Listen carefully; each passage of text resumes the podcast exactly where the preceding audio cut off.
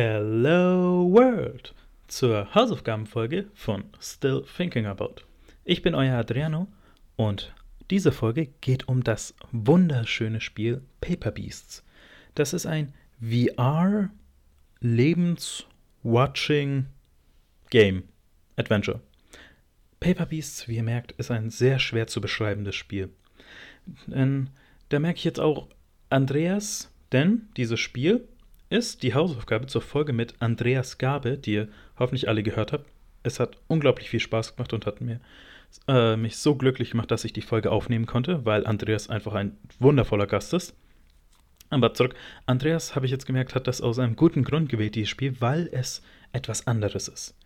Es ist nicht das typische, also erstmal ist ein VR-Spiel, es ist nicht dieses typische, okay, äh, Jump'n'Run was gibt oder du bewegst dich aus der Third-Person-Perspektive, First-Person, interagierst mit deiner Welt, um irgendwie Rätsel zu lösen, Story oder kannst die Möglichkeiten austesten, sondern es ist im Grunde, dass hier einen, hm, wie soll man das sagen, eine Tierwelt beobachtet und mit denen interagiert, allerdings ohne Ziel. Also diese Tiere, daher kommt auch der Name des Spiels, Paper Beasts, sind sehr, also sie, deren, sie sehen aus, als ob sie aus Papier sind, aber nicht aus, als ob sie aus Origami sind. Das ist die Sache.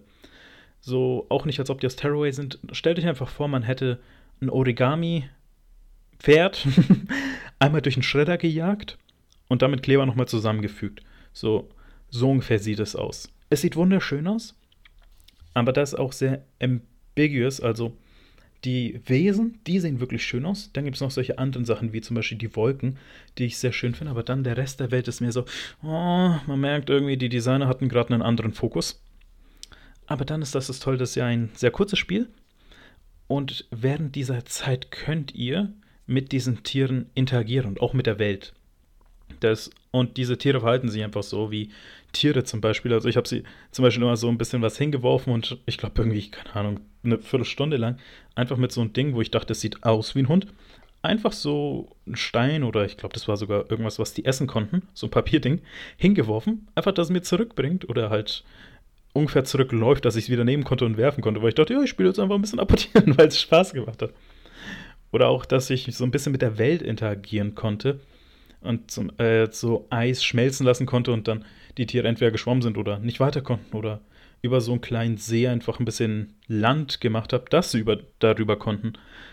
Äh, deswegen, es war da schön so, ich glaube, es gibt den Begriff Fourth, Fourth Person Adventure, wo ihr keinen der Charaktere spielt, sondern die Welt um sie herum gestaltet oder um sie herum beeinflusst, dass sie alleine eben das machen. Hm. Es gibt jetzt eigentlich kein wirkliches Spiel, was ich als Beispiel nehmen kann. Es gibt ein Indie-Spiel, aber das ist jetzt irgendwie auch schon fünf Jahre her, wo ich auch den Namen vergessen habe, höchstwahrscheinlich keiner kennt. aber Paper Beasts, das ist auf jeden Fall, wenn ihr eine VR-Brille habt, also ich habe es auf der PSVR gespielt, dann spielt es, weil es ist auf jeden Fall eine Experience.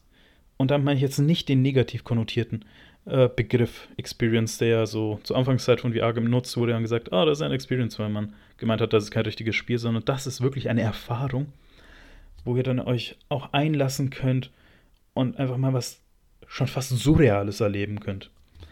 Das mag ich auch wirklich an Virtual Reality, dass einen neue Welten verschlagen kann, die jetzt so etwas schwer darzustellen sind. Zum Beispiel das Spiel Bound für die PS4. Ich liebe das Art Design bzw. das Visual Design dieses Spiels so sehr, weil es einfach abstrakt ist. Und das gefällt mir so sehr. Und so ein Spiel, vielleicht sogar einfach Bound in VR, es gibt ja einen VR-Mode dafür, will ich einfach unbedingt nochmal spielen. Oder vielleicht ein Nachfolger oder irgendwann sagt, äh, meinetwegen, dass ihr es schlichtweg geklaut habt oder in Anführungszeichen inspiriert habt von Bound. Würde ich so gerne haben. Deswegen, VR muss echt noch ein bisschen mehr nachlegen, beziehungsweise die Entwickler müssen echt noch so ein bisschen das Potenzial sehen von diesem Aspekt, dass man, dass sie SpielerInnen in fremde Welten entführen können. Also ich hoffe es zumindest. Aber ich darf hier noch träumen. Und vor allem, ich darf mich von euch verabschieden, denn das waren meine Gedanken zu Paper Beasts, die Hausaufgabe von Andreas Gabe. Und ich hoffe, falls ihr Paper Beasts gespielt habt, dass ihr entweder so denkt wie ich, gar nicht so denkt wie ich. Ihr könnt mir gerne schreiben auf Instagram, at Ace. Oder dass ihr einfach nochmal die Folge mit Andreas Gabe hört oder eine der unzähligen anderen Folgen mit den wunderbaren Gästen und dem Who is Who der deutschen Medienlandschaft. Goodbye and good night.